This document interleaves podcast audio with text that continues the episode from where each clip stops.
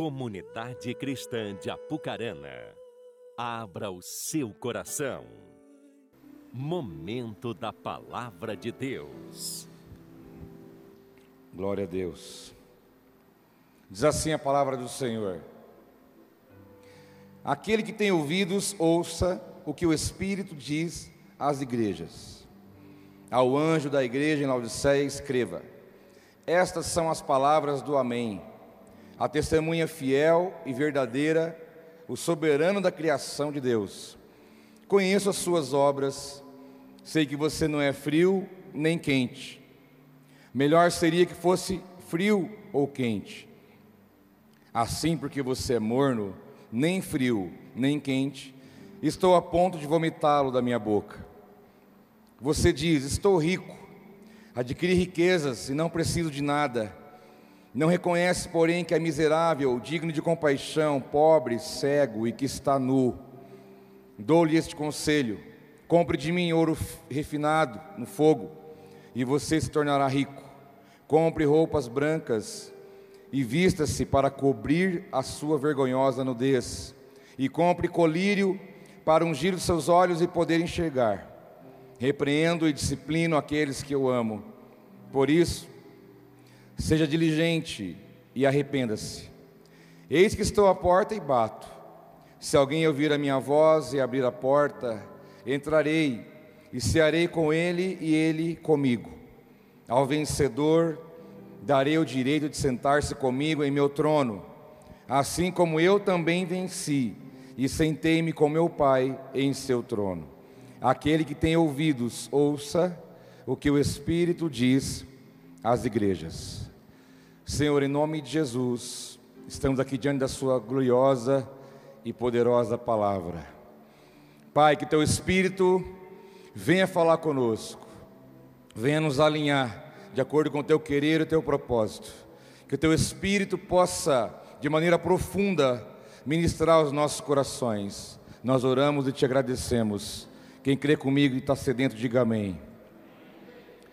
Meus queridos, nós vemos aqui no livro de Apocalipse, capítulo 3, quando Deus dá início a trazer as revelações que Ele queria que fosse registrado para nós com relação às coisas do fim, da maneira como as coisas aconteceriam, da maneira como Ele se revelaria, da maneira como Ele agiria no futuro. E então, e então João, que foi o homem escolhido para isso, foi levado até uma ilha e ali Deus começou a revelar a ele essas coisas. E diz: João, escreve que eu estou te falando e vai relatando tudo isso. E no capítulo 1, 2 e 3, o Deus está falando com ele, escrevendo cartas, palavras direcionadas às sete igrejas da Ásia, dentre elas, dentre elas aqui Laodiceia, é aquela que eu li para você no, no versículo 13 em diante. Nós sabemos que a igreja do Senhor é uma só. Ah, existe só um corpo de Cristo espalhado pela terra, só um corpo. Mas você pode perceber que aqui Deus não falou uma coisa só para todas as, todas as igrejas. Ele não disse uma coisa só para todas. Ele disse: Olha, quem tem ouvidos, ouça o que o Espírito diz às igrejas. Ou seja, ainda que o corpo de Cristo é um só, uma igreja espalhada pela terra, mas Deus também sabe que cada igreja, em cada lugar, em cada momento, em cada situação, em cada contexto, passa por coisas exclusivas e únicas. Por exemplo, nós vivemos um tempo aqui que pode ser que nenhuma outra igreja vive o que nós estamos vivendo, porque nós temos aqui nosso contexto, nosso contexto de cidade, o momento que estamos passando, o momento que estamos vivendo enquanto igreja, aquilo que o Espírito Santo tem falado, ministrado, pode ser diferente do que ele está fazendo numa igreja perto de nós, porque ele trabalha de acordo com a realidade daquilo que está acontecendo no momento. E então Deus se preocupou em deixar palavras, revelações aplicadas àquelas igrejas, chamadas igrejas da Ásia, mas também nós temos que entender que essa palavra diz respeito a nós, porque também nós podemos aplicar aquelas aqueles conselhos, aquelas, aqueles direcionamentos que foi relatado por Deus às igrejas aqui em Apocalipse, também aplicando em, em momentos que a igreja vive.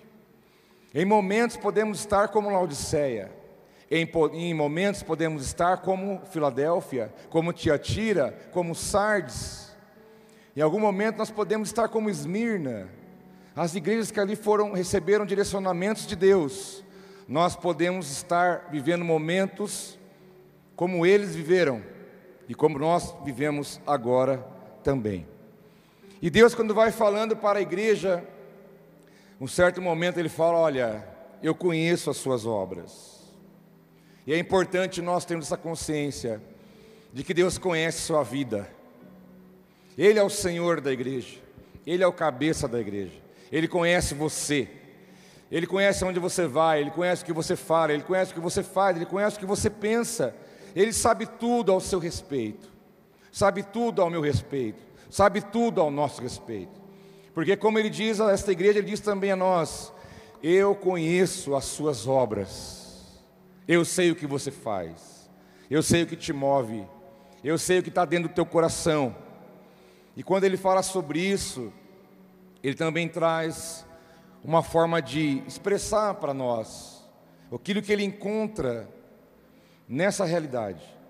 Quando ele diz: Olha, vocês não são nem quente, nem frio, vocês são mornos. E porque vocês são mornos, eu estou a ponto de vomitá-los da minha boca. É uma expressão muito forte.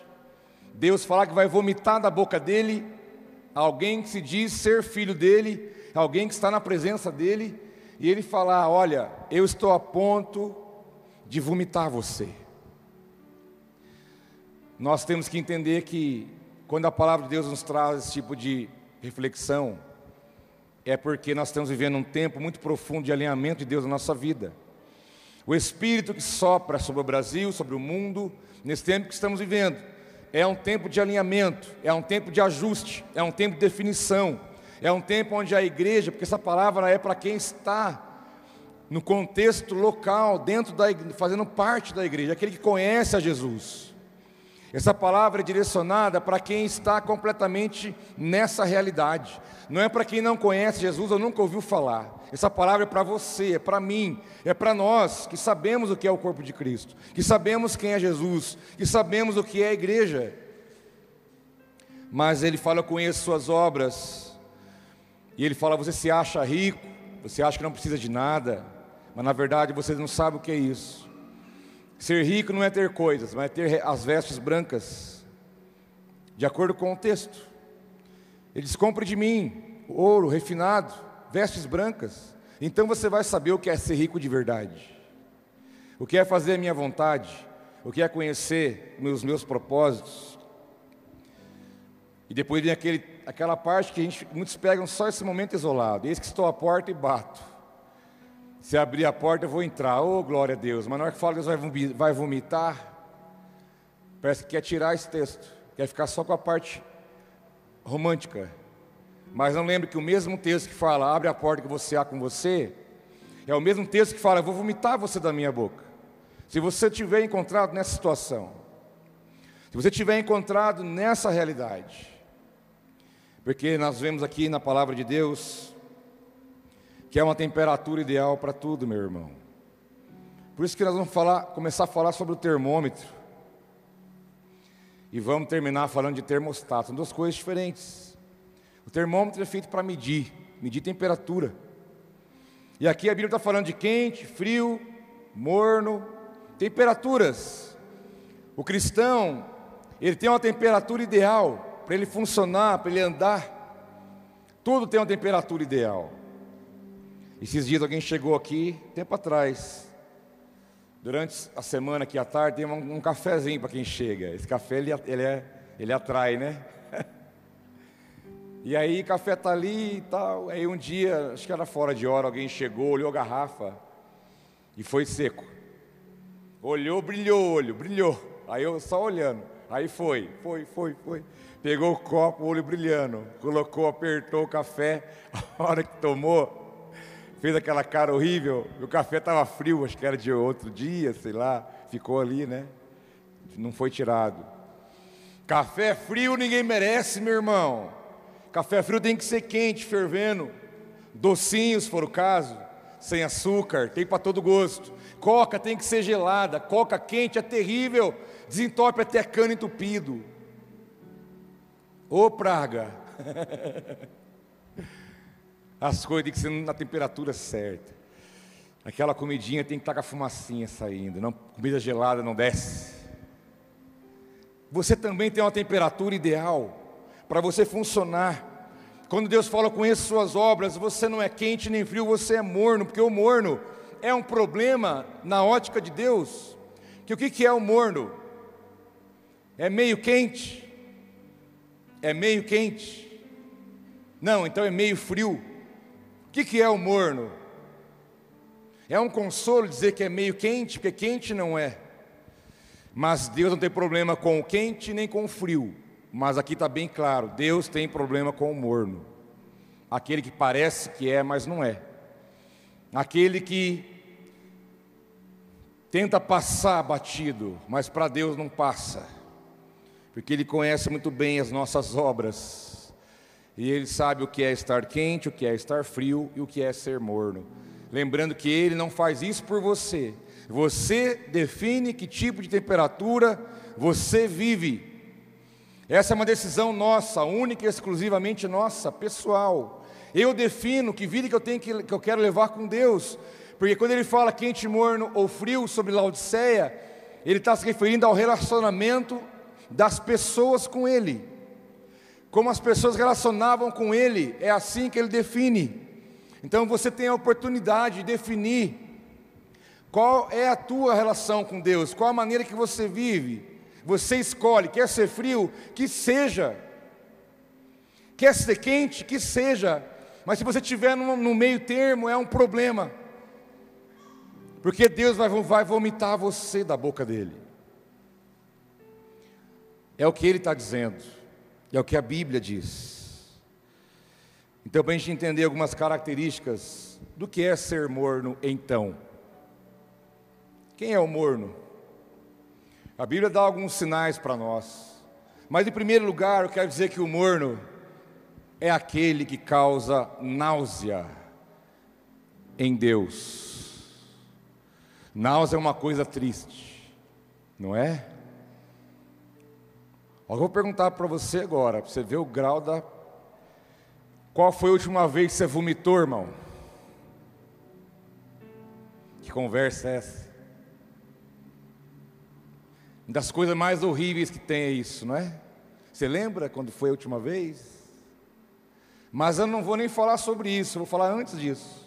Porque a náusea vem antes do, disso. Deus disse: Olha, se você for morno, eu estou a ponto de te vomitar. Eu falei: Então, se eu estou no ponto D, é porque eu estou com náusea. E náusea é uma coisa terrível, horrível, ruim. Ninguém, ninguém quer saber disso. Para a gente entender aquilo que nós causamos em Deus quando nós vivemos de uma forma que Ele não quer que nós vivamos. É terrível. Segunda-feira, esse abençoado aqui, eu fui com a Elinha aqui perto. Falei, vamos ali em Arapongas, visitar o Marcos e a Camila, que estão bem, graças a Deus. Passaram a fase difícil, estão na bênção. Um abraço para Pongas, pessoal que está aí conosco. E aí entrei no carro do rapaz, cheguei, o carro do rapaz é brilhando, né? Ele nunca está sujo, né? Você reparou? Eu entrei, eu fiquei até com dó de pisar no carpê, que estava chovendo. Segunda. Eu já entrei assim, ó. Fiquei quietinho. Carro limpinho. Toca o barco, vamos embora. E vai, tá? Aí o WhatsApp começou a vibrar no bolso. E eu não sei você, mas eu tenho um problema, irmão. Eu não posso ler nada com o carro em movimento. Eu não sei se alguém mais tem isso. Eu sei que eu não posso. E se eu ler o negócio chacoalhando, vira na hora. E eu começou a é, vibrar ali, eu falei, ah, eu vou ter que ver. Que até ir lá, vou, né, não vai dar. Daí eu peguei, comecei a dar uma olhada, li uma mensagem, olhei para frente, Li mais uma, aí já foi. Já estragou. Comecei a passar mal, comecei a ficar esquisito. Eu olhei aquele, aquele carpezinho brilhando ali. Eu falei, amigo, amigo é amigo, mas não merece essas coisas. Aí eu olhei e falei, vou abaixar esse vidro um pouquinho, abrir só um pouquinho, disfarçando, respirando, né? Mas no bonezão começou. Irmãos, daqui em Arapongas foi uma eternidade. Aí chegando no trópico ali, falei, Alinha, estou meio estranho, cara, estou passando mal. Dele, o louco, rapaz. Ele ligou o ar, mas já, já era, não tinha volta mais. E aí eu fui, eu estava suando frio ali, pedindo, Senhor, abençoe que chega lá logo, né? Eu estava respirando igual mulher grávida para ganhar nenê. Sabe a respiração rápida, para poder não sentir? Eu achei que eu ia, irmão, eu achei que eu ia. A coisa mais horrível do mundo. O ponto crítico foi na entrada na van e falei, agora vai. Mas aí Deus me livrou. Mas eu posso dizer uma coisa, é uma, uma coisa horrível. É uma coisa horrível. Horrível.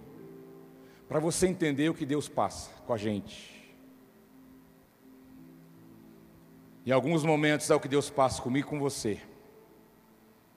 Quando Ele fala: Olha, se você for morno, você vai me causar náuseas. Náuseas. O problema de Deus é com o morno que parece que é, mas não é. É uma decisão nossa, irmão. Eu quero que você entenda nessa noite. Tome uma decisão definitiva em todas as áreas da sua vida, porque em alguma área você pode estar bem, mas você pode em outra não estar tão bem, ou achando que está sem estar, e é pior ainda.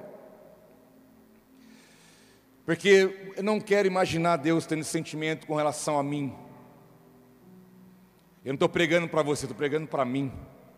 E por tabela você está ouvindo também. Eu não posso imaginar Deus tendo sentimento a meu respeito, porque eu tenho a capacidade de fazer Ele passar por isso, se eu decidir andar no meio termo, se eu decidir ser o morno, o meio quente, nem meio frio, ou seja, eu nem sei o que eu sou. Mas, em segundo lugar, quero dizer para você o seguinte: que o morno é aquele que tem um discurso bonito, mas é recheado de hipocrisia moralista, fala bonito, fala eloquente, argumentativo, mas por dentro não tem nada. Isaías 29, 13 diz: Esse povo se aproxima de mim com a boca e me honra com os lábios, mas o seu coração está longe de mim. A palavra não está dizendo a alguém que não conhece a Deus, Fala, esse povo que se aproxima de mim, o povo que está perto de mim, o povo que me conhece, o povo que sabe quem eu sou, ele se aproxima de mim com a boca, eles me honram com os lábios, eles falam bonito, eles cantam bonito, eles sabem falar o crentez, eles sabem como que argumenta, eles sabem como fala, conhece a Bíblia, conhece a Escritura, sabe o que fala, mas não pratica, porque o coração está longe de mim. Está perto no discurso, mas não está perto na intenção. Está perto na palavra, mas não está perto na prática. Não basta um discurso bonito sobre Deus. O que precisa é uma prática bonita daquilo que a palavra de Deus nos ensina, daquilo que Deus deixou como parâmetro. Eu não quero saber o que ninguém fala, não importa o que alguém fez, falou, ensinou, o que doutrinou, para mim não presta. Nada está mais do que a palavra de Deus, a sua verdade absoluta. O que há é muitas pessoas pegando coisas, misturando tudo e querendo fazer um milkshake docinho para tomar. Pegando a palavra de Deus, pega mais uma coisa daqui, ah, mais uma coisa legal dali, ah, mais uma, uma, uma filosofia daqui, mais um conceito de lá, mais uma, e vai misturando tudo. Isso não vai te levar a nada, vai só gerar um discurso atraente, um discurso bonito, mas a palavra diz que o morno ele está perto de Deus na palavra, mas o coração está longe que quando eu chego diante de Deus falando, adorando, cantando, expressando, Ele já está olhando meu coração se está perto ou se não está. Não tem prática. E o morno sabe, ele sabe, na linguagem ultra, mega, hiper atualizada, o, o, o morno sabe dar um migué. Ele sabe. E ele dá um miguezão brabo. Passa uma, sabe? Mas na hora que você vai ver mesmo, não tem nada. Na hora que você vai buscar, você não acha. Na hora que você vai pegar, não tem. Temos que tomar cuidado com isso. Está certo que a palavra diz que em parte conhecemos, em parte profetizamos, mas nós temos que avaliar como está a temperatura da nossa prática, temperatura daquilo que nós falamos e o quanto nós damos testemunhas do que falamos. Eu não posso ser encontrado um meio termo, um morno diante de Deus, naquilo que eu falo e naquilo que eu vivo. Porque você acha que Jesus foi visto em Lucas como aquele que é poderoso em obras e palavras? Porque ele falava, ele fazia, ele dava testemunho do que ele, do que ele, do, do que ele falava para as pessoas. Então você quer conhecer o morno, é aquele que fala bonito, mas não faz, não tem prática. Ele engana bem. Ele engana na igreja, ele engana em casa, ele engana no trabalho, ele faz de conta. Faz de conta. Isso existe, existe. Senão Deus não estaria nos alertando com relação a isso. Nós não podemos deixar isso acontecer na nossa vida. Irmãos, é um tempo de definição. Guarde isso no teu coração.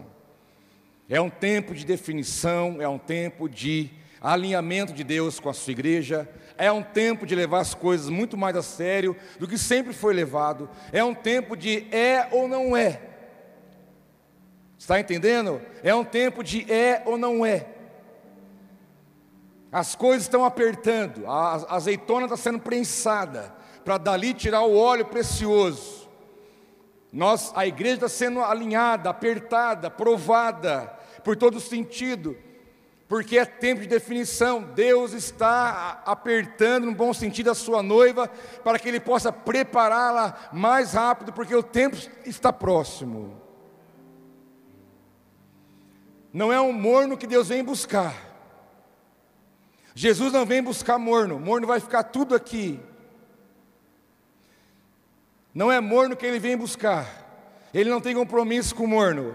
Ele não tem, ele não, ele não tem compromisso de vir levar os mornos. Não, não tem. Porque ele fala que aos vencedores terão. Nós temos que estar bem atentos a isso porque nós somos aqueles que somos o alvo dessa palavra. Temos que olhar, perceber, refletir, temos que abrir os olhos e o nosso entendimento, que não basta só um discurso bonito, nem mãos levantadas e nem músicas cantadas. Isso faz parte. Mas eu tenho que saber o que isso gera na segunda-feira. Eu preciso saber. Mas em terceiro lugar, o, o morno é aquele que tem uma caminhada pautada na parcialidade. Até o Elinho falou domingo passado sobre meias conquistas. É isso. Falando sobre a questão de que Deus não tem nada para você pelos meios, pelas metades. Mas o morno, aquele que é o meio quente, ele parece que ele é quente, mas ele não é mas também não é frio, mas também não é quente. Ele está ali naquele meio termo. Ele tem uma caminhada pautada na parcialidade. Ele vive no quase. Vive no quase. Lucas capítulo 9, versículo 59 em diante diz: E a outro Jesus disse: Segue-me. Ao que este respondeu: Permite-me ir primeiro sepultar meu pai. Replicou-lhe Jesus: Deixa os mortos sepultar os seus próprios mortos. Tu, porém, vai e anuncia o reino de Deus. Diz também o outro: Senhor, eu te seguirei, mas deixe-me despedir primeiro dos que estão em minha casa. Jesus, porém, lhes respondeu: Ninguém que lança mão do arado e olha para trás é apto para o reino de Deus.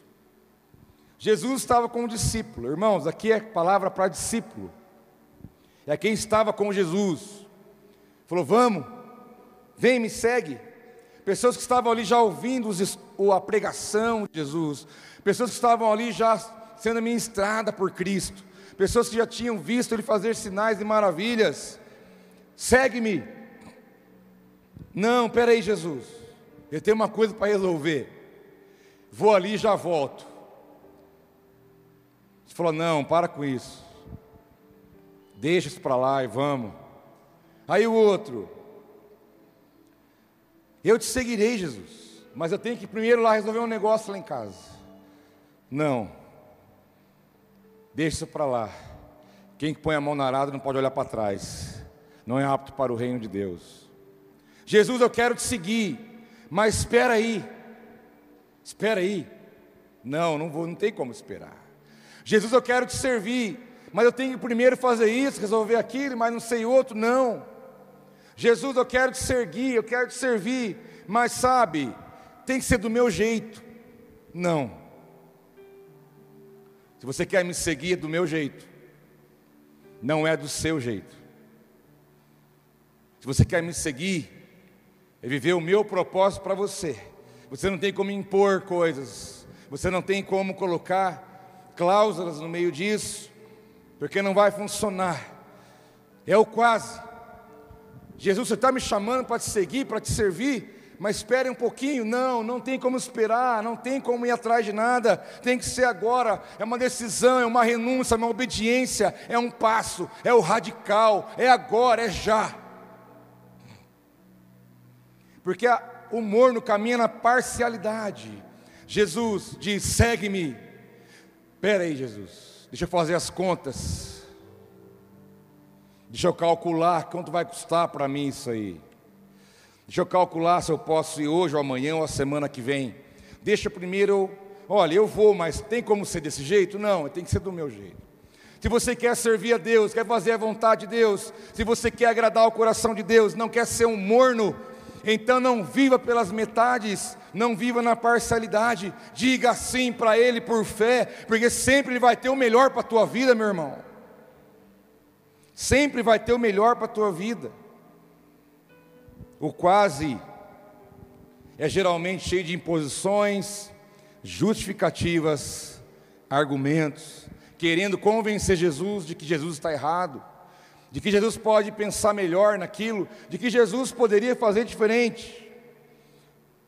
O imparcial, ele é bom na justificativa, quando ele quer falar para Deus que ele vai fazer, mas só se for do jeito dele não corresponde na obediência, não tem testemunho de renúncia. Se Jesus, se Jesus fala, quem quer vir após mim, tome sua cruz, você precisa ter um testemunho de renúncia. O que você renunciou até hoje? Por Cristo. Você abriu mão do que? Até hoje, por amor a Ele. Você abriu mão de qual prazer? Você abriu mão de qual pensamento? Você abriu mão de qual conceito? Você abriu mão do que? O que você renunciou, o quanto você obedeceu, qual é o testemunho de obediência que você tem à palavra, ainda que ela venha contra tudo que você quer e pensa. Mas o imparcial, ele é bom justificativa. Discípulos parciais, mornos, não é nem quente, nem frio, e acha que está bom. Esse é o problema, é quando nós achamos que está bom, sendo que para Deus não está bom. Não tem que estar bom ao meu ver, tem que estar bom ao ver sobre a ótica de Deus. Não podemos ser parciais, não podemos viver no quase. Você não pode se acomodar com um quase casamento. Você não pode ficar no mais ou menos no trabalho. Você não pode ficar no mais ou menos na tua vida com Deus. Você não pode se acomodar nesse estágio, porque é fácil alguém chegar aí e ficar e ficar a vida inteira nisso, acomodado, achando que está tudo certo. O quase não é o que Deus quer de nós, porque para outro homem Jesus disse: Vem e me segue. Alguém deu um testemunho diferente, jogou as redes e imediatamente, diz a palavra, o seguiu. Imediatamente. Ele nem perguntou para onde, nem quando, nem como. Era um homem comum como o outro. Tinha família, tinha trabalho, tinha tudo. Imediatamente largou as redes e o seguiu. É um testemunho. É um testemunho que, de certa forma, é um problema para esse outro. Porque aqui em Lucas 9, esses foram chamados e ficaram parciais. Mas no capítulo seguinte, o 10, Jesus chama outros já não chama mais esses. E então no capítulo 10 de Lucas, Jesus envia os 70, ele levanta outras pessoas, porque esses ficaram na parcialidade, não participaram, não viveram, não experimentaram, não tiveram algo para contar, enquanto os outros foram, pregaram a palavra, curaram enfermos, expulsaram demônios, tiveram experiências tremendas com Deus. Esses aqui ficaram ali pensando: vou, não vou, é agora, depois. O morno não foi, o morno não fez diferença, o morno não viveu o milagre, o morno não viu o agir de Deus, o morno não obedeceu a Deus, o morno ficou para trás. Jesus não ajoelhou no pé dele, vamos, pelo amor de Deus, não, se você não quer, fique, eu vou chamar outro que quer. Mas saiba de uma coisa: quem perde é você. Nós precisamos avaliar o nosso coração, aquilo que Deus tem nos chamado. Uma coisa eu sei: Deus tem desafiado você. Deus tem chamado, fala, vamos, vamos viver algo mais profundo na minha presença, vamos ter novas experiências, vamos aumentar o nível da obediência, da renúncia, da experiência, do amor, do perdão, da graça, da misericórdia Vamos mergulhar águas mais fundas. Existe uma voz do Espírito aos seus ouvidos e no seu coração, te desafiando, te chamando, porque Deus quer nos levar uma, em altas temperaturas. Nada de meias entregas, meios compromissos. Isso não vai nos levar a nada. Com Deus, nem com as pessoas, nem com a igreja e nem com ninguém. Não seja parcial, não seja superficial, não seja mais ou menos. Não aceita coisas medianas, medíocres. Não aceite o mais ou menos na tua vida. Isso não é bênção para você. Não é o que Deus tem para você. E não é o que Deus quer de você para Ele. Deus não quer muito, Ele quer tudo, meu irmão. Ele não quer um pouco de você, Ele quer tudo. E nós é que vamos ganhar com isso, no sentido de que nós vamos viver os sonhos, o propósito, a vontade de Deus para nós. Mas o morno, além disso, em quarto lugar, ele, ele não valoriza a comunhão e o corpo, estar com o corpo de Cristo. Para o morno, tanto faz estar aqui como estar em casa. Para ele não estar aqui, pouco precisa. Se o vento está lá em Rondônia, ah, acho que vai esfriar. Então vamos, vamos ficar por aqui mesmo. Ah, hoje eu estou meio com preguiça, hoje eu não sei o quê. Não é o fato de estar na igreja, é o fato de vir a um lugar onde estão os meus irmãos e ali a palavra de Deus está sendo pregada, e ali eu preciso estar em comunhão com meus irmãos. É isso que conta. Tem gente que está agora assistindo pela internet, o culto poderia estar aqui, sabia? Tem gente que não pode estar porque não tem jeito de vir, mas tem várias pessoas que estão agora me ouvindo que poderia estar aqui e não está. E poderia também aproveitar a oportunidade para deixar que o Espírito Santo meça os níveis. Porque é lógico que nós sabemos muito bem que tem pessoas que não podem estar aqui. Nós sabemos muito bem disso. Mas também sabemos de pessoas que podem e por algum motivo decidem não estar. A palavra diz em Hebreus 10, 25: Não deixemos de reunir-nos como igreja, segundo o costume de alguns, mas encorajemos-nos uns aos outros, ainda mais quando vocês veem que se aproxima o dia. Estar com a igreja, estar com o corpo, não é só aqui, na sua célula, uma reunião de oração, em alguma coisa que Deus vai estar sendo pregado, a palavra sendo anunciada. É preciso vontade, desejo de estar em contato, de estar no meio, de estar presente, de fazer parte, de estar em comunhão. Nós não podemos deixar de congregar, de reunirmos como igreja, como diz a palavra, porque alguns aqui, segundo Hebreus, já estavam fazendo isso. Mas ele adverte: olha, encorajem uns aos outros. Nesse tempo que estamos vivendo, diz a palavra que no final dos tempos a apostasia seria grande. A apostasia é aquele que se afasta da fé. Mas nós temos que entender que precisamos encorajar uns aos outros. Sabe por quê? Você pode estar hoje em alta temperatura, mas quem sabe um dia você não abaixou, ficou quase morno ali, sabe? E alguém foi lá e te pegou e te trouxe. Alguém te ligou, te mandou uma mensagem, alguém orou por você, intercedeu pela tua vida, e você viu que o, que o fogo aumentou e você se elevou a temperatura. Então nós temos que entender que aquele que está quente não tem que vangloriar de nada, mas tem que olhar para aquele que precisa, que está morno e precisa de uma mão para puxar. Porque amanhã o morno pode ser você. E eu preciso observar e te ajudar se for preciso. Porque nós temos que encorajar uns aos outros, como diz a palavra, ainda mais, diz o texto, quando vê que o dia se aproxima. Que dia? O dia que Jesus vai voltar. Que a Bíblia fala do grande e terrível dia do Senhor. Precisamos olhar nossa volta. Será que não há pessoas mortas espirituais? Será que não há gente andando, mas morto por dentro?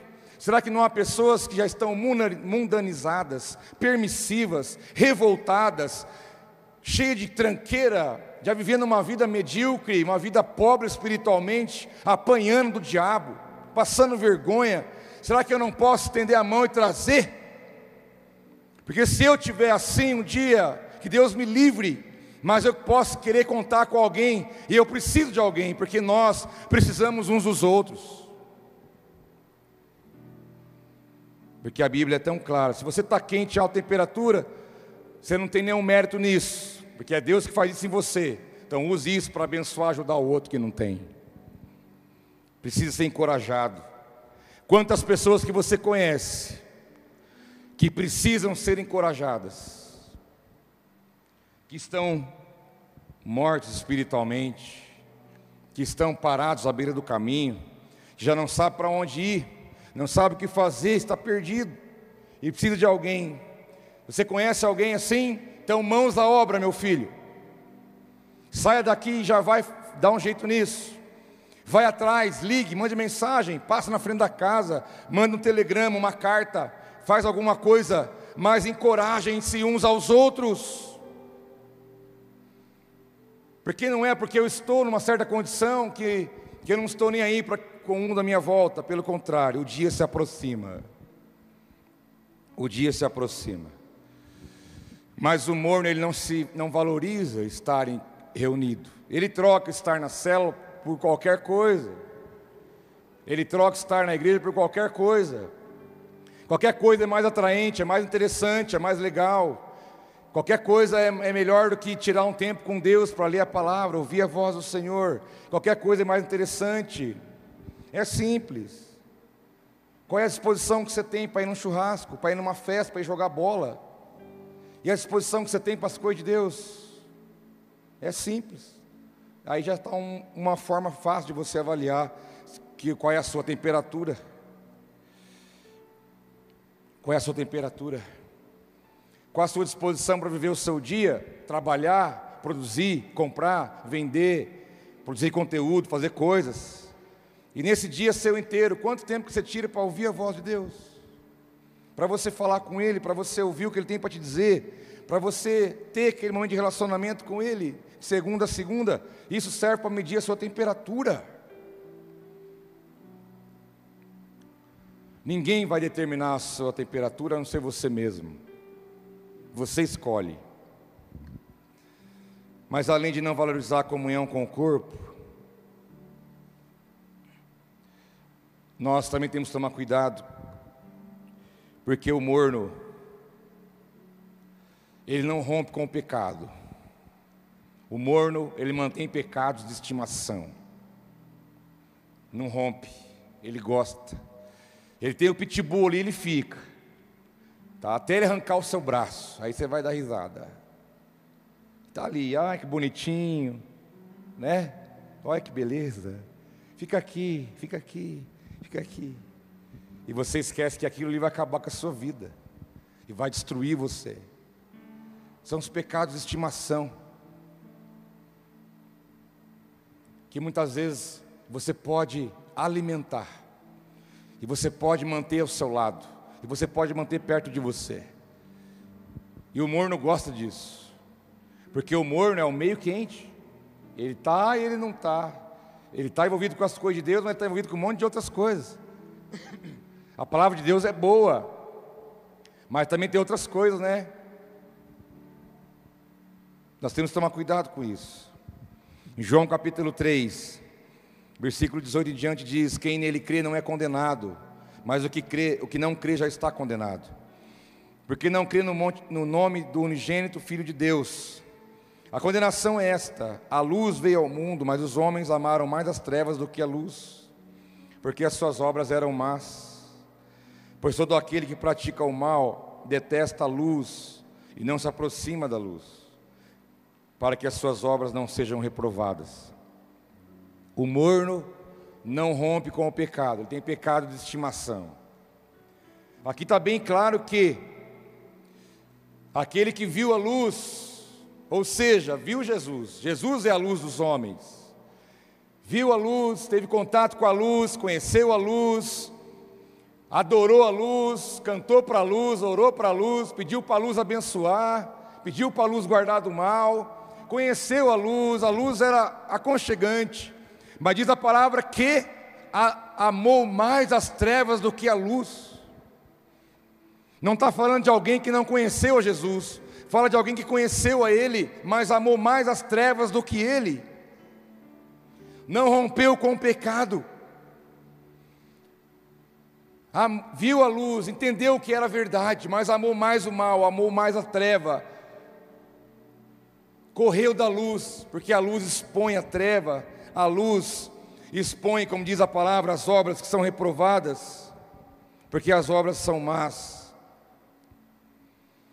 Nós temos que entender que, que o morno, ele sempre vai manter o meio termo, ele vai manter uma vida com Deus meio termo e vai manter uma vida dupla. Ele vai manter uma vida dupla.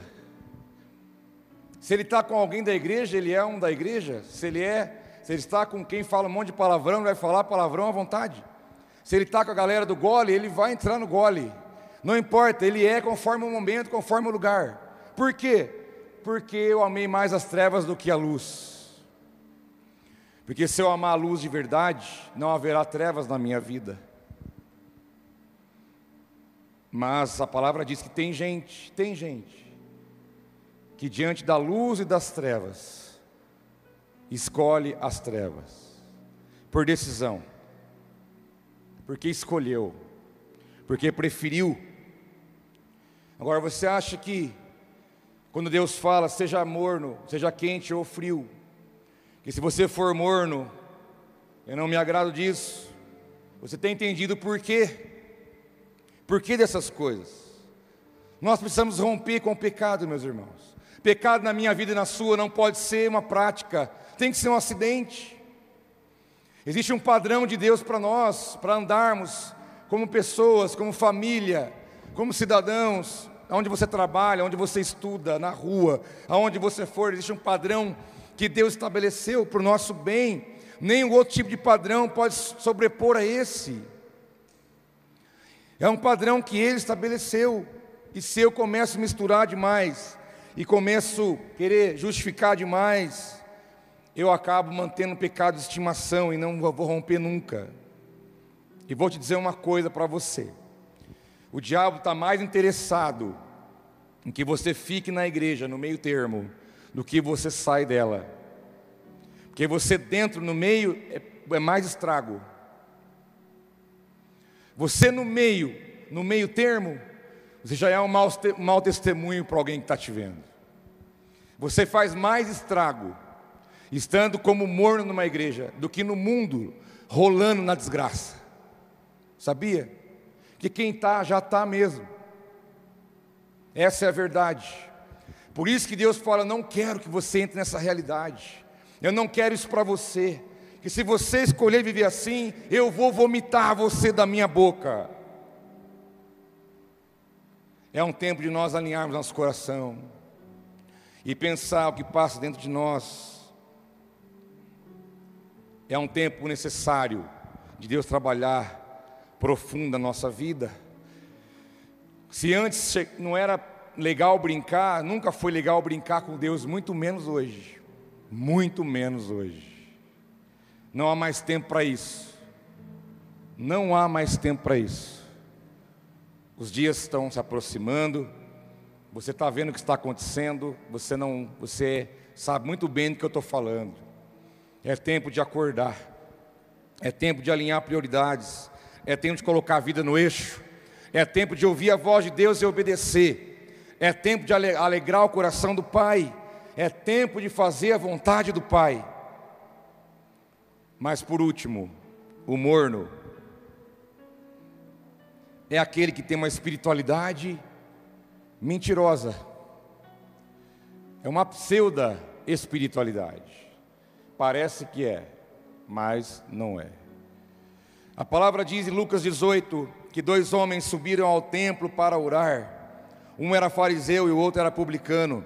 O fariseu em pé orava no íntimo: Deus, eu te agradeço porque eu não sou como os outros homens, ladrões, corruptos, adúlteros, nem mesmo como este publicano. Jejuo duas vezes por semana e dou dízimo de tudo quanto ganho. Mas o publicano ficou à distância. Ele nem ousava olhar para o céu, mas batendo no peito dizia: Deus, tem misericórdia de mim, que sou pecador. Eu lhes digo que este homem e não o outro foi para casa justificado diante de Deus, pois quem se exalta será humilhado, e quem se humilha será exaltado. O morno, ele quer passar uma imagem que ele é espiritual. Eu falei sobre o discurso, mas o discurso é muito pouco, aqui vem é muito mais do que isso. O morno, ele, ele vive se comparando para se autoafirmar. O fariseu chegou, pai, obrigado, de coração. Fariseu, Senhor, te adoro, te amo, isso é tudo na minha vida. Jesus, eu te amo. Olha, é nós, estamos juntos, estou feliz da vida, entreguei minha vida para o Senhor. O Senhor é tudo para mim. Mas muito obrigado, mas muito obrigado mesmo, porque eu não sou igual aquele cara ali, ó. Muito obrigado, porque eu não sou igual aquele cara lá. Eu não sou adulto, pecador igual aquele cara lá. Muito obrigado, porque olha, se eu fosse aquele cara lá, estava perdido. Que bom muito obrigado, que o Senhor me deu a graça, o Senhor me deu a benção de eu não ser como aquele ali. Ele se compara para se afirmar, ele aponta o outro para que ele se coloque numa condição melhor, e ali se justifica diante de Deus.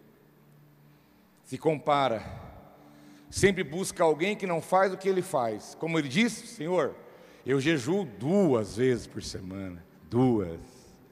Estou de parabéns, doutor. Senhor, eu dou o dízimo de tudo. Eu faço tudo que o Senhor fala para fazer. Mas eu te louvo porque eu não sou adulto nem ladrão. E eu não sou nem como esse publicano aí, ó, esse xarope. Mas o publicano bateu no peito e falou: Senhor, misericórdia. O publicano nem olhou para o céu, teve nem coragem. Misericórdia, Senhor, porque eu sou pecador. Eu preciso da tua graça. E a palavra diz que esse foi justificado, porque reconheceu a sua condição. Foi sincero, foi verdadeiro, foi transparente. Mas o morno não. Ele quer passar uma imagem. Ele quer passar uma imagem. Ele quer passar uma imagem. Senhor, eu olho as mulheres na rua, Jesus. Eu cobiço as mulheres na rua. Eu olho as mulheres mesmo. Mas graças a Deus que eu não adultero igual aquele cara ali. Que aquele vai para a cama com a mulher. Eu só olho. Entendeu a matemática? Entendeu? Jesus, glória ao teu nome. Eu olho o marido das amigas, eu acho eles bonitão. Eu olho o marido da quem trabalha comigo, alguém, o marido dela é mais bonito que o meu, eu sinto atraída por ele, eu até imagino coisas com ele. Mas graças a Deus, Jesus, que eu não traio meu marido igual a outra lá. Quem falou que você não está traindo? Tudo adúltero. Senhor, eu olho pornografia só de vez em quando. O senhor sabe que eu tenho minhas fraquezas, o senhor entende. Eu olho as pornografias ali de vez em quando, né? O senhor sabe como é que é. Mas olha, eu te louvo e te glorifico, porque eu não tenho visto na pornografia, igual aquele cara lá. Eu faço, mas ele faz muito mais do que eu. Eu erro, Jesus, mas aquele lá erra demais. Isso é papo de morno. Isso é papo de gente sem vergonha. É papo de quem justifica diante de Deus, se comparando, colocando alguém que na condição dele é pior do que ele e se lança como alguém que está bem, está bem na fita, está tudo certo e não está. Né? Não tem que se comparar com ninguém, não tem que justificar os próprios erros, não tem que glorificar a Deus porque você não é igual ao outro, não. Como diz a palavra, avalie o homem a si mesmo, cada um dará conta de si diante de Deus. Porque o tribunal de Cristo vai compareceremos individualmente. Não vai ter como falar em ele, não, não tem ele nem ninguém, é eu e você agora. Essa é a verdade. Nós não podemos ser mornos, ficar sentado no nosso erro e apontando alguém que errou mais que nós, como se isso trouxesse um consolo para mim, como se isso trouxesse para mim um, um, um mérito. O morno faz comparação, se vangloria, ele senta na cadeira do julgamento e tem uma espiritualidade. Oh, aleluia! Que bom que eu não sou igual aquelas pessoas.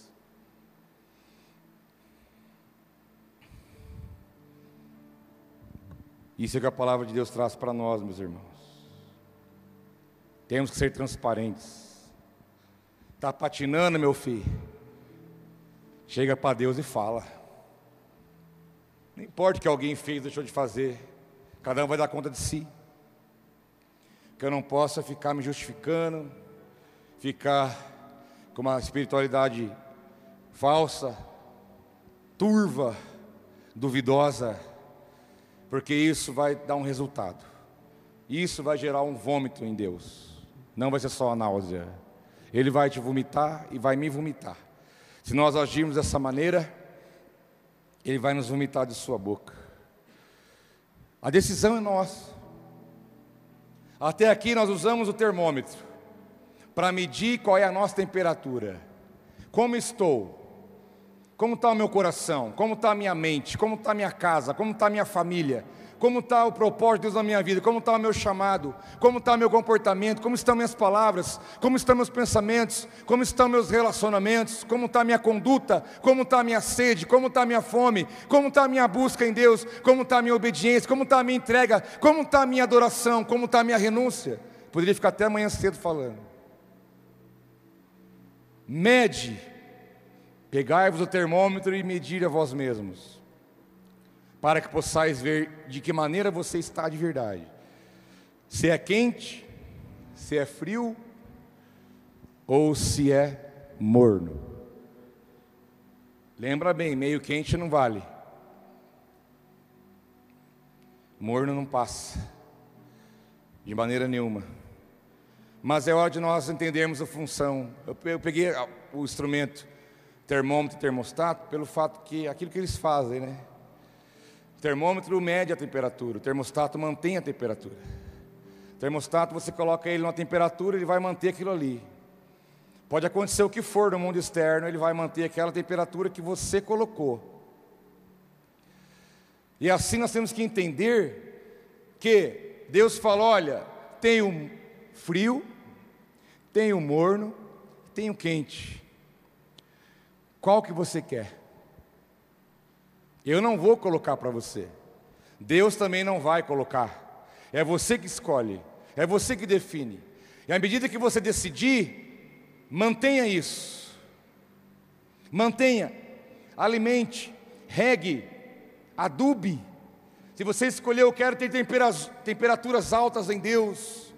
Eu quero estar com a minha temperatura alta em Deus compromisso alinhado, a minha entrega, a minha, a minha obediência, a minha busca, a minha sinceridade, a minha transparência, o meu amor, a minha, a minha, a minha, o meu testemunho, tudo em alta com Deus, lembrando que é Ele que vai gerar essa obra em nós, nós não podemos gerar em nós mesmos, mas é uma obra do Espírito em nossa vida, mas Ele espera de nós pelo menos um querer, o desejo, a vontade de buscar isso na presença dEle. Sabe por quê? Eu concluo com Hebreus 12, 28. Calor aqui. Hebreus 12, 28. Portanto, já que estamos recebendo um reino inabalável, diz a palavra, sejamos agradecidos e assim adoremos a Deus de modo aceitável, com reverência e temor, pois o nosso Deus, pois o nosso Deus é fogo consumidor. Deus não é morno, muito menos frio, Ele é fogo consumidor, meu irmão. Diz a palavra que os seus olhos são como chamas de fogo, e seus olhos passam por vistoriar toda a terra. Se nosso Deus é um fogo consumidor, por que eu vou aceitar ficar na média? Porque eu vou ficar morno? Não, eu tenho que andar com Ele, estar perto dEle, para que o fogo dEle me aqueça e eu me mantenha neste lugar. Esse é o convite de Deus para mim e para você. Não aceite uma vida fria, gelada e morta, muito menos o morno faz de conta. Para que isso? Se eu posso ter uma vida alinhada com Ele, na presença dEle, na perseverança, na presença ali constante, porque isso exalta e adora e glorifica o nome do Senhor.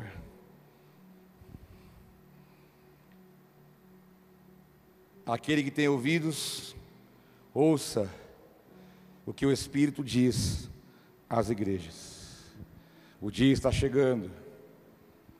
Mais uma vez te digo, Jesus não vem buscar morno, o morno vai ficar. Vai. Vai ter uma segunda chance? Vai, mas eu não arriscaria se fosse você. A segunda chance é chamada, sabe do que? De grande tribulação, morte, perseguição, pragas terríveis. Aí haverá uma chance, eu não quero nem estar aqui para ver. Isso que nós vivemos aqui, água com açúcar, diante do que será a grande tribulação. Então, quem tem ouvidos para ouvir, ouça o que o Espírito diz à igreja. Não fique no embaraço dessa vida com coisas necessárias, desgastando lutando, esperneando, se, se em atritos, em coisas desnecessárias. Bobeira. Você tem que se preocupar mesmo, sabe com o quê? Com a palavra de Deus e quanto você vive ela. É isso que tem que se preocupar. Para de ficar gastando coisa com coisas desnecessárias. Que não vai te levar a nada. Só vai dar prejuízo. Mas se você alinhar a tua vida aqui na palavra de Deus, fica tranquilo, tudo vai correr bem na tua vida. Você vai bem na tua casa, você vai bem na tua família, você vai bem no teu trabalho, você vai bem no teu chamado, no teu propósito. Você vai estar tranquilo, na paz, na presença de Deus. Vai jogar bola, vai se divertir, vai fazer churrasco, vai na oração, vai no culto, vai pegar na tua célula. Você está tranquilo, vai dormir o sono do justo. E a hora que ele voltar, você está ali pronto, filho. É isso. Para quê? Tem mistério? Não tem. É simples. É simples. Basta nós entendermos e obedecermos a palavra de Deus. Não é peso. Esse não é um dia de condenação. Isso é um dia de salvação para a tua alma. Sabia? Hoje chegou salvação na tua casa. Você sabia disso? Porque a verdade liberta. A verdade liberta. E hoje chegou salvação na nossa casa, porque a luz tira o que há de treva em nós, e nós podemos contemplar Ele como de fato Ele é. Olharam para Ele, diz a palavra, e foram iluminados, para andar na verdade, no compromisso, na seriedade de quem Ele é, filhos que manifestam o caráter do Pai, filhos que sabem o que o Pai quer, filhos que vivem o que Deus fala, é isso sem meio termo, sem mediocridade, numa vida de verdade com Deus. Esse mundo precisa de ver em você a verdade. A verdade de quem Deus é na tua vida. Vamos aquecer as temperaturas, irmãos. Vamos aquecer. O Espírito Santo quer aquecer nossa temperatura. Para que sejamos encontrados quentes isso quer dizer cheio do Espírito Santo, vivendo a vontade de Deus. Vamos orar? Vamos ficar em pé um instante, por favor. Vamos falar com Deus. Vamos pôr nossa vida diante de Deus. Aproveita o momento. Aproveita a oportunidade que Deus nos dá. Aproveite isso. Você sabe que o Espírito Santo tem alinhado a sua igreja o Espírito Santo tem alinhado nossos corações, o Espírito Santo tem falado, ele tem bradado em nossos ouvidos, e nós temos que dar uma resposta ao céu, temos que dar uma resposta àquilo que Deus tem falado conosco, e é um tempo de nós olharmos para nós mesmos. Você pode, em alguma área da sua vida, estar com a temperatura lá em cima. Mas quem sabe você não tem alguma área da vida hoje que se encontra numa mornidão terrível. E você precisa ajeitar isso. E você pode precisar nessa noite arrumar essa situação. E você tem que nessa noite tomar novos posicionamentos. E você tem que nessa noite dar um passo a mais na obediência, na entrega, na renúncia, na busca, na fome, na certeza de que você está aqui não é por acaso, porque Deus tem um propósito na tua vida, Ele tem te chamado, Ele quer realizar o plano em você, a vontade dEle na sua existência, na sua caminhada. Mas é noite de decisão, você tem que querer, você tem que falar: Senhor, eu não quero aceitar na minha vida nem, nem nada da minha caminhada, em nenhuma área da minha vida eu não quero a mediocridade, eu não quero ser mediano, eu não quero ser encontrado como morno, jamais. Mas que bom que hoje é a oportunidade de você olhar para você mesmo. Você não tem que olhar para ninguém, a não ser para Cristo, que é o autor e consumador da minha e da sua fé. Feche teus olhos, é para Ele que você vai olhar. Feche os olhos, porque para Ele, você pode olhar para Ele com os olhos fechados, e você pode contemplá-lo na beleza da sua santidade, com seus olhos espirituais Põe a tua vida no eixo, põe a tua vida na linha. Ouça a voz do Espírito. É uma noite de salvação, é uma noite de conserto, é uma noite de graça, é uma noite de misericórdia, é uma noite de recomeço, é uma noite de novos, novos começos em nossas vidas. Aleluia. Aquele que é santo está aqui. Aleluia. Santo. Santo, Deus poderoso,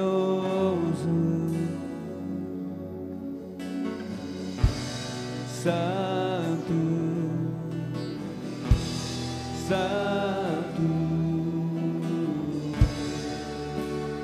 Deus poderoso.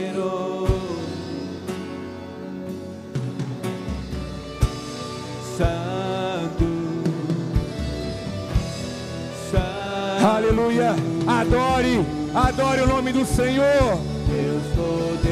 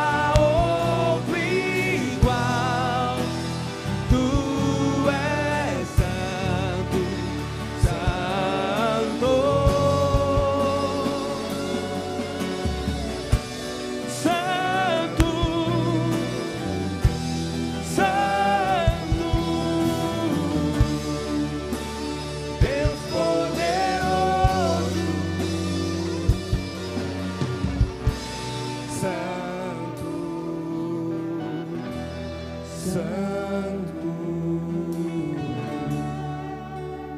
Deus poderoso. Espírito Santo, aqui está a tua igreja que te adora, dizendo que tu és santo. A tua palavra diz: sede santos, como eu sou santo. Assim diz o Senhor. Sede santo na igreja, sede santo em casa, sede santo no trabalho, sede santo quando ninguém estiver perto, sede santo quando ninguém estiver vendo, sede santo em todo e qualquer lugar. Não seja encontrada como um morno diante do Senhor. Viva a proposta do reino para a tua vida. Santo,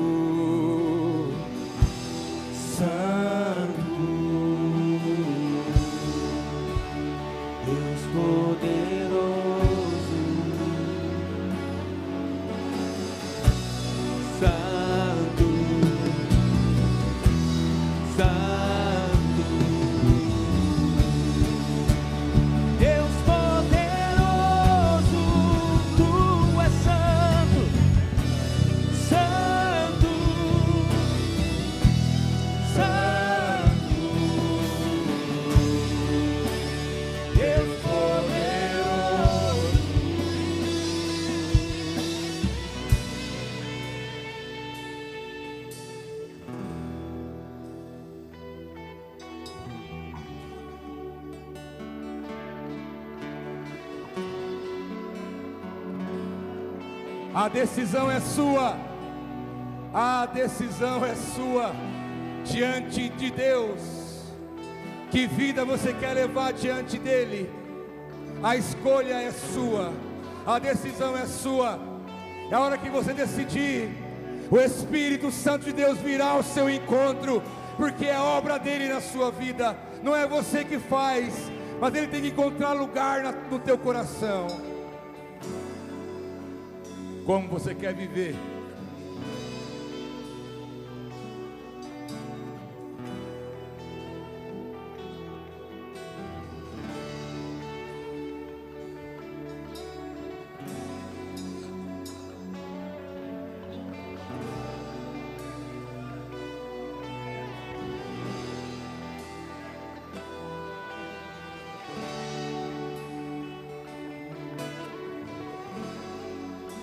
Para que você não para que você não duvide do que eu estou dizendo.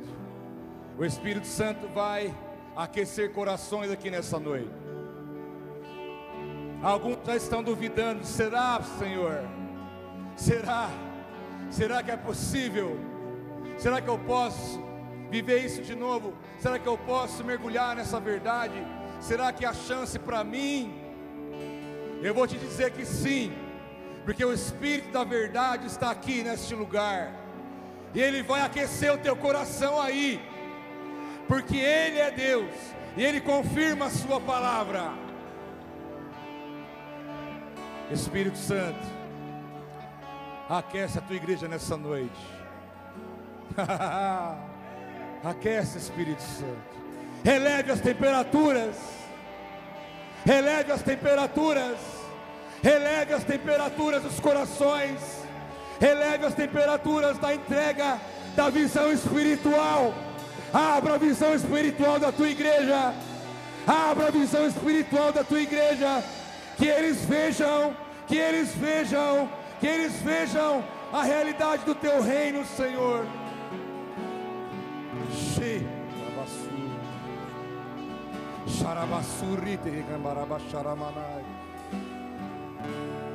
Xarabassuri anderei. Sim, tu és santo. Sim. Sim. Tu és santo. Os anjos dizem que tu és santo. Os anjos dizem santo, santo, santo, santo, santo, santo,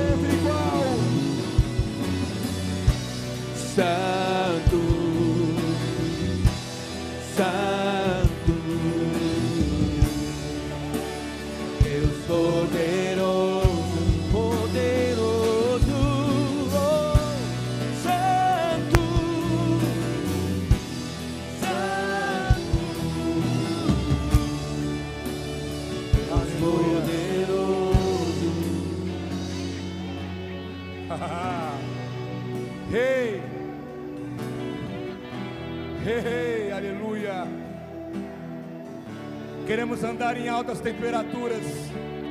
Pai, que a tua igreja contemple sinais e maravilhas. Colocarão as mãos sobre os enfermos, eles serão curados, expulsarão os demônios, pisarão em serpentes e escorpiões, mas não lhe farão mal algum. Ainda que beba alguma coisa mortífera, não te fará mal.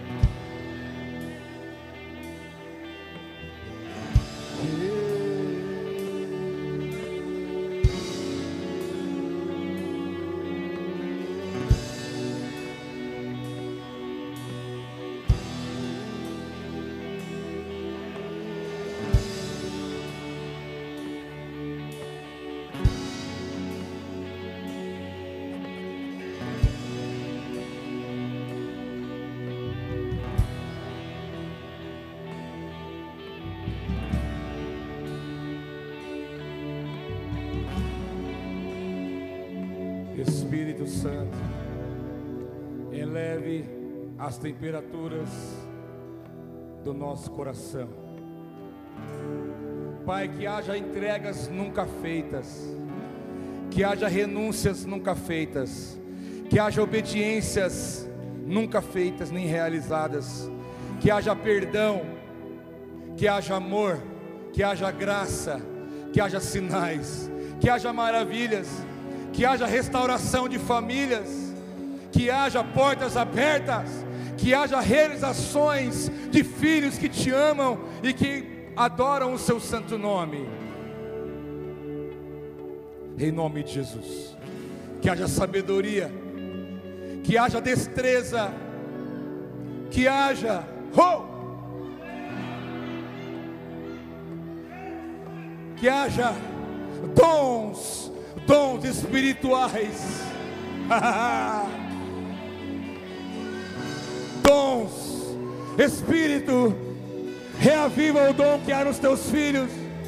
Eu declaro reavivado o dom que há em ti, meu irmão. Que os dons de Deus venham sobre a tua vida nessa noite. Que os dons de Deus venham sobre a tua vida nessa noite.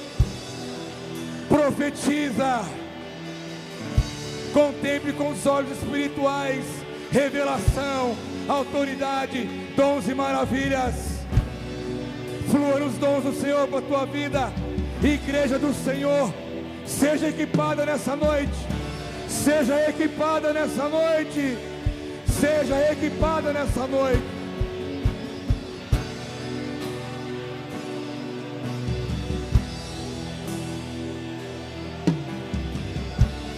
Xarabassuri de cantarabaraba xaramanai. Cheio. Xarabarabassuri andere de craia. Rode cantori andaraba xaramai.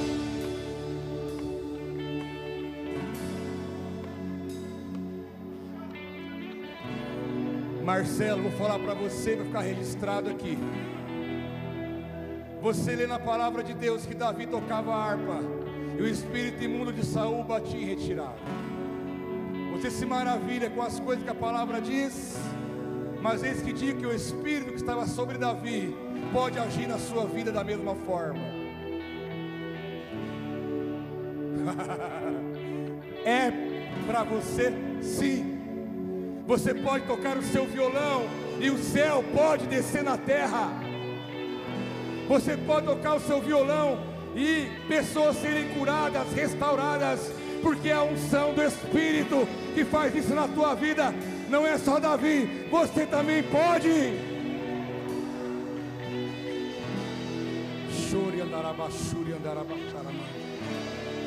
Você também pode. é para você.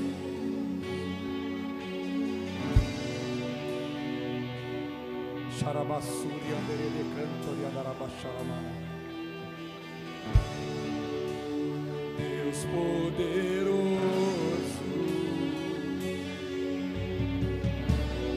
Santo, Santo, Deus poderoso, Vamos encerrar adorando este nome. Santo, Levante suas mãos.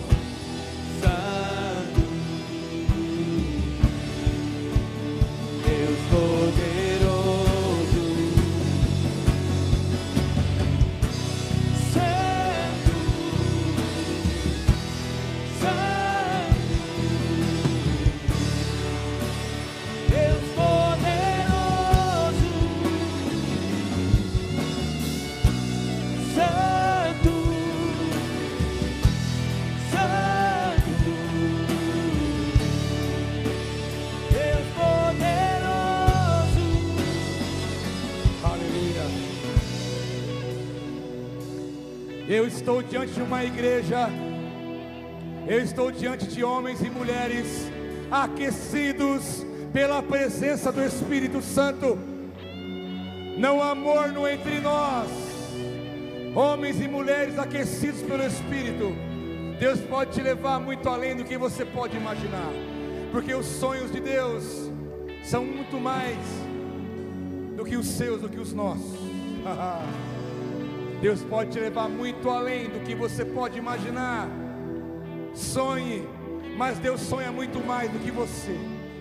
E Ele pode te levar a tudo isso.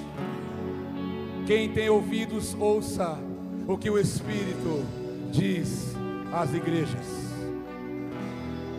Pai, em nome de Jesus, obrigado. Continue falando conosco pela tua palavra. Espírito, aquece o nosso coração cada dia mais. Queremos agradar ao Senhor e fazer a tua vontade. Levanta aqui uma igreja aquecida, cheia da tua presença, cheia do teu espírito, que te ama acima de tudo, que te busca e que faz a tua vontade. Pai, guarda-nos do mal, livra-nos do mal, guarda nossa família, guarda nossa casa, que a tua paz venha sobre nós e o teu amor venha inundar o nosso coração. Que o shalom do Senhor venha sobre nós que aqui estamos e sobre todos aqueles que estão em casa. Nos abençoe e nos guarde em nome de Jesus. Aleluia. Dê um aplauso bem forte a Jesus em gratidão. Aleluia. Louvado seja o nome do Senhor. Louvado seja. Louvado seja o nome do Senhor. Deus abençoe a todos. Um abraço para você. Shalom, meu irmão.